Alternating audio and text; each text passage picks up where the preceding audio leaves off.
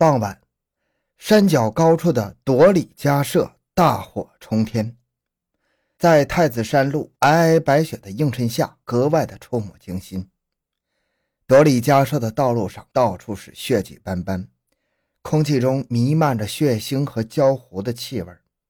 甘肃省和政县公安局副局长侯维正血肉模糊，脑浆迸裂，躺在小路上。被砸坏的警车停放在杀人罪犯之一马朵洒家大门前。沟坎下，一名年轻的孕妇背心处插着一把刀，趴卧在血泊中。马舍穆家的门框在西北风中噼噼啪啪地燃烧着。他那十四岁的小儿子被砍中后脑，倒死在自家院里。此时此刻，只有十九户人家的朵里家舍及赵家舍。竟有八具尸体躺在血泊里，家家户户却不见一个人影，只有几头下疯的牛在满坡乱跑。与朵里家舍只隔一条牛津河的中庄村也人人惊恐不安，胆小的东躲西藏，唯恐那个早有恶名的罪恶家族前来伤害自己；胆大些的也只是站在牛津河边上傻呆呆的隔岸观望，谁也不敢前去救火救人。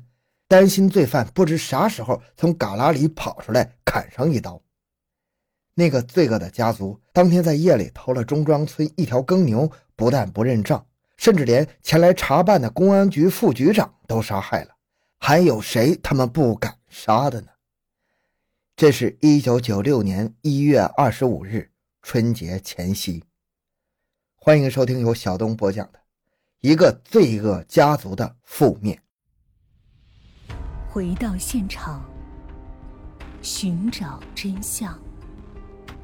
小东讲故事系列专辑由喜马拉雅独家播出。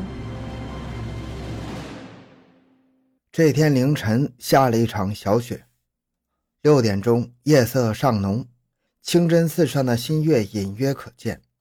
和正县马家堡乡中庄村的回民们在清真寺做过礼拜之后。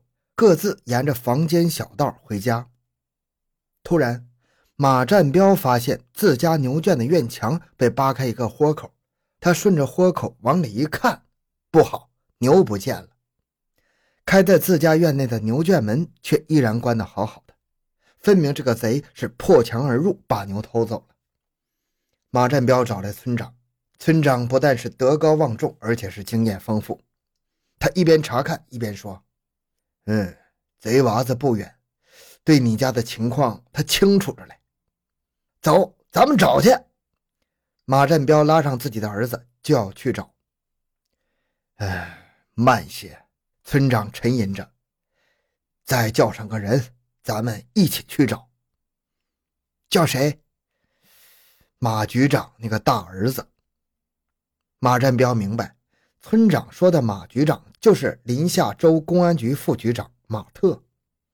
这位副局长虽然是已经进城工作多年了，但是老婆孩子一直在农村老家。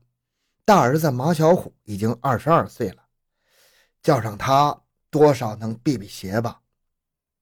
中庄村头雪地上，一行清晰的牛蹄印越过了牛津河，爬上山坡，直指朵里家舍。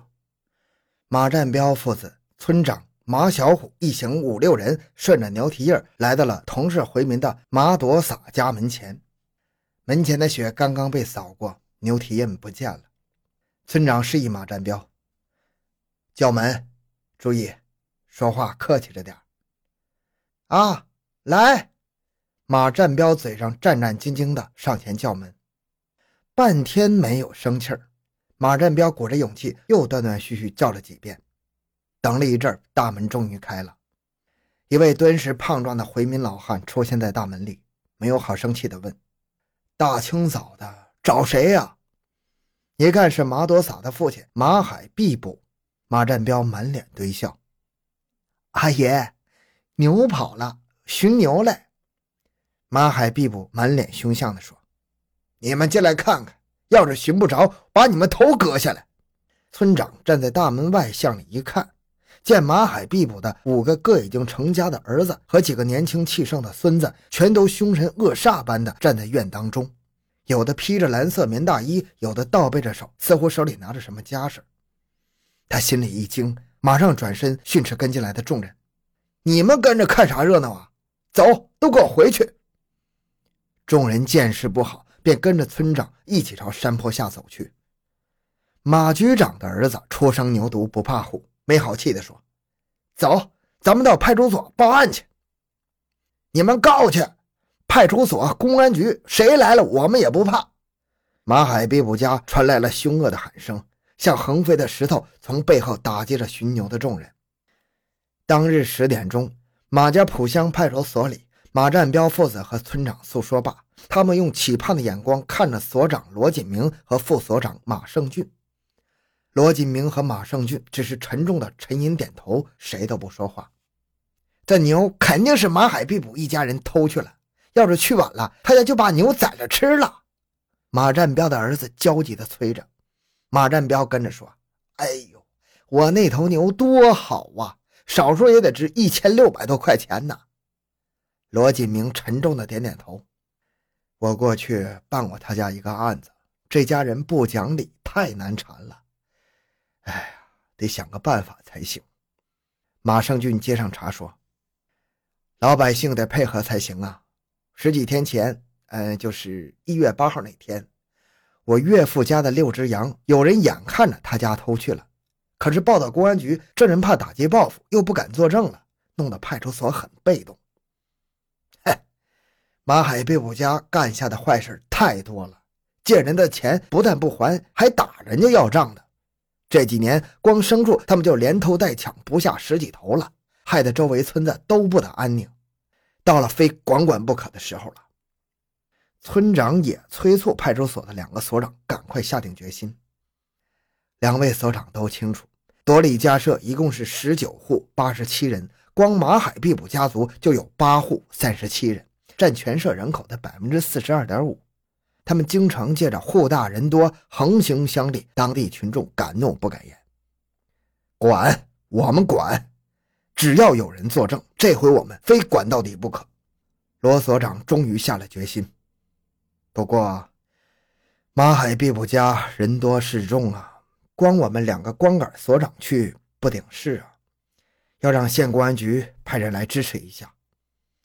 早已经恶气难忍的马胜俊立即站了起来：“我们马上到县局去报案，这回非把马海毕卜这家恶风杀杀不可。”为了缩小目标，众人几路分头行动。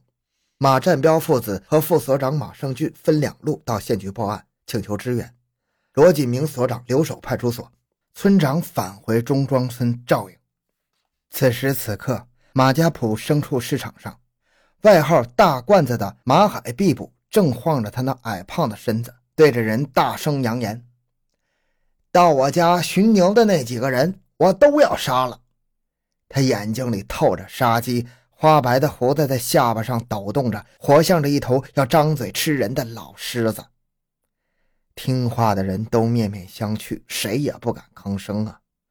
年纪大些的牲口贩子们都知道，大罐子的老爹当年就是一个偷盗牲口的老手，解放前被西北军阀马步芳的兵抓到临夏城里做班房，一直到快死了才被抬回家。没想到这恶习又遗传给了他的子孙们。阿爷，听说人家到县上告去了呀？一个胆大些的给大罐子回了一句：“哼，他县公安局的来也是找死。”说罢，大罐子便晃动着他那肥胖的身躯返回了多家里社。先是碰上了三儿子马安友和四儿子马朵伟。大罐子气急败坏地说：“县公安局要来人了，你们兄弟们通个声气儿，得早想办法。”于是。依持着家族恶势力暴力抗法的预谋就开始了。老大马侯吉找到偷牛主犯老五马多撒说：“公安局的人来抓你的时候，你就跟上我们一起杀。”马多撒说：“公安局要是来抓人，我们就把命豁出去。”一会儿的功夫，大罐子的五个儿子和儿媳，加上四个十八九岁的孙子，全都串通一气。就连大罐子的几个侄儿马黑麦、马他黑、马阿里等得到传话后也做了准备。